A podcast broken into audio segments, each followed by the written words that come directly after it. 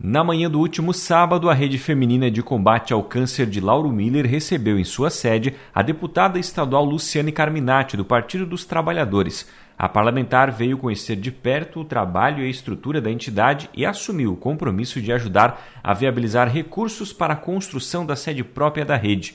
Em entrevista à nossa reportagem, Luciane destacou a importância do trabalho desenvolvido pela entidade em todo o estado e também comentou sobre a agenda que realizou na última semana aqui pelo sul do estado. Uma alegria muito grande estar aqui em Lauro Miller com duas agendas, Rede Feminina e também o encontro com os professores, já que eu é, atuo muito nesta área, né, como presidente da Comissão de Educação. Nós estamos aqui desde quarta-feira no sul do estado, agendas, muitas agendas, em torno de 10 agendas por dia, uma loucura, né? Terminamos agora em Lauro Miller e ainda ficou muitas agendas a serem cumpridas. Isso é sinal que aqui no Sul tem é, um trabalho grande com a nossa assessoria, mas as pessoas também acompanham o nosso trabalho e a gente tem recebido muitas demandas, né? Demandas em relação é, mães com filhos autistas, visita a escolas, nós fizemos, entrega de recursos para agricultores, enfim, foram seis municípios e aqui em Lauro Miller, em especial, é, conhecendo a rede feminina.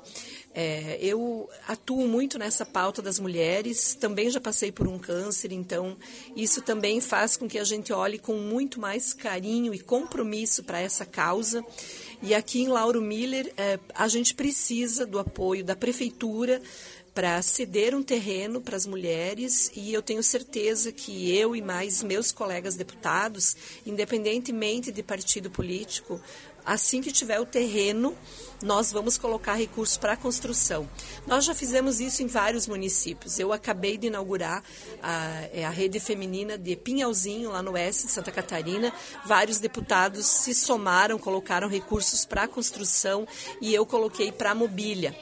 Então, é muito importante que a gente apoie, porque o trabalho que a Rede Feminina faz significa menos trabalho para a Secretaria Municipal de Saúde, porque faz a prevenção ao câncer, faz o acolhimento às mulheres, o tratamento. E a gente vê que o câncer é uma doença das que mais matam as mulheres, né? E também o câncer precisa cada vez mais ser é, combatido, porque está tá chegando em mulheres muito jovens.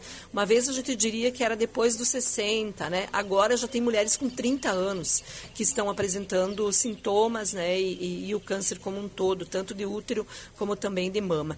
Então a gente está aqui para afirmar esse apoio. Só tendo o terreno, os deputados, então, tenho certeza que vão ajudar Lauro Miller. Na oportunidade, a deputada entregou um computador e uma impressora para auxiliar nos trabalhos da rede aqui no município. Nós recebemos a visita é, da representação aqui da rede feminina, também é, do Partido dos Trabalhadores, né, o meu partido, lá no meu gabinete em Florianópolis, pedindo que a gente fizesse uma doação. Então, nós estamos aqui entregando um computador e uma impressora, né, para ajudar a rede feminina. São, eu, pelo que eu percebi aqui, a rede vive muito de doações, né, além da contribuição da prefeitura mensal. Mas o voluntariado é assim, então acho que cada um fazendo um pouquinho no conjunto significa um atendimento à população.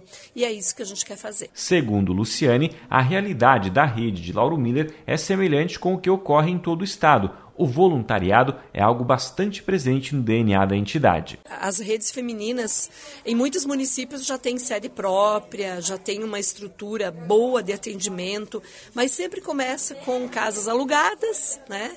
É muita campanha de rua, janta, almoço, tem lugares que tem a pastelada, que tem a sopa, né? Pelo que eu soube, venda de camiseta, né? Mas assim, eh, é, esse é o, isso acontece em praticamente todas as redes.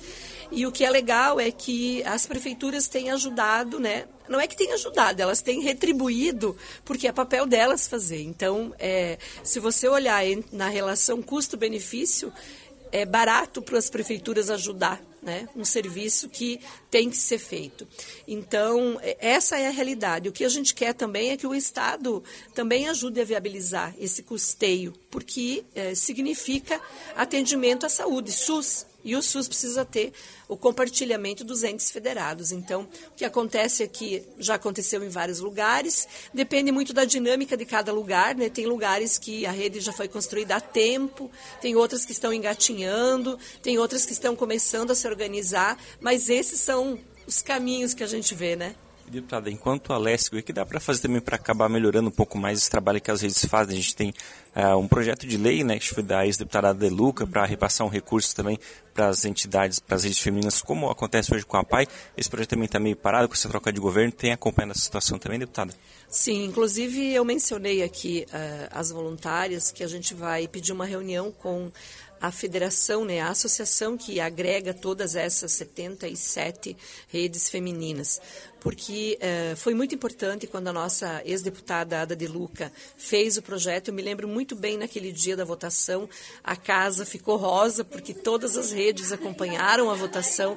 Infelizmente, o governo, eh, eh, o governo que assumiu, ele ainda não implementou isso. E eu sempre tenho uma coisa que eu digo assim. Quando os governos assumem, eles não precisam começar do zero. Eles têm que entender que tem políticas públicas que são de continuidade, políticas públicas que são de Estado, que não é a marca de um governador ou de um deputado, é para a sociedade. Então, essa é uma lei boa que foi aprovada. A gente não faz serviços de saúde sem financiamento. Né? Então, é o mínimo que se pode ter, eu diria, é o Estado também implementar o custeio das redes femininas. Então, obrigado pela atenção com a Rádio Cruz de Malta. Espaço sempre à disposição. Eu agradeço muito pela oportunidade, deixo um abraço à, à rádio, toda a direção da rádio, trabalhadores, e um abraço bem especial a todos os ouvintes, né? O nosso abraço aqui também a todas as voluntárias da Rede Feminina e é, Lauro Miller pode contar com o nosso apoio também. A presidente da Rede Feminina de Lauro Miller, Ana Carolina Machado, destacou a importância dos equipamentos que foram doados. A gente já tinha é, pedido para ela né, um computador e a impressora, então ela fez essa entrega para a gente, que vai ajudar muito no atendimento, né, nosso consultório médico.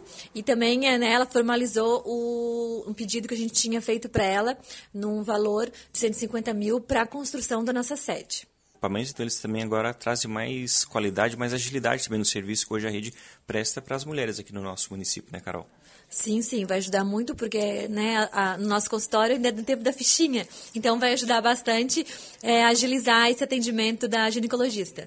E são também equipamentos que, para a realidade da rede, são equipamentos bastante caros. Né? Vocês recebem, então, esses equipamentos também acaba gerando economia que vocês investem naquele atendimento que a rede faz, né?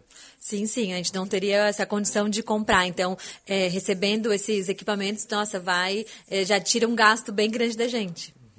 Carol, também é importante que vocês tiverem um bate-papo né, com a deputada. Ela esclareceu também a situação de repasse de recursos né, para a rede através do município. Também ela se comprometeu né, a já destinar também um, uma parcela, um recurso para que vocês consigam construir uma sede própria. Né?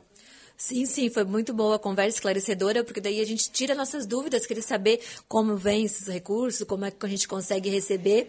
E, né, e ela formalizou né, também é, esse repasse futuramente para quando a gente conseguir o nosso terreno, ela conseguir mandar a verba para a construção da sede.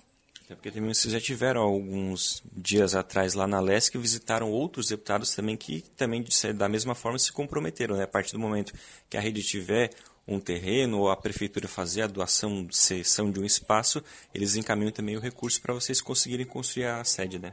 Sim, sim. A nossa vice-presidente teve lá na LESC, teve com um é, gabinete de quatro deputados e todos os quatro formalizaram esse, né, esse pedido que a gente teve, né? Eles aprovaram, dizendo que assim que tiver o terreno, eles conseguiriam mandar o dinheiro para a construção. Certo, Carol. Muito obrigado pela atenção com a Rádio Cruz de Malta. Espaço sempre à disposição. Eu que agradeço e bom dia.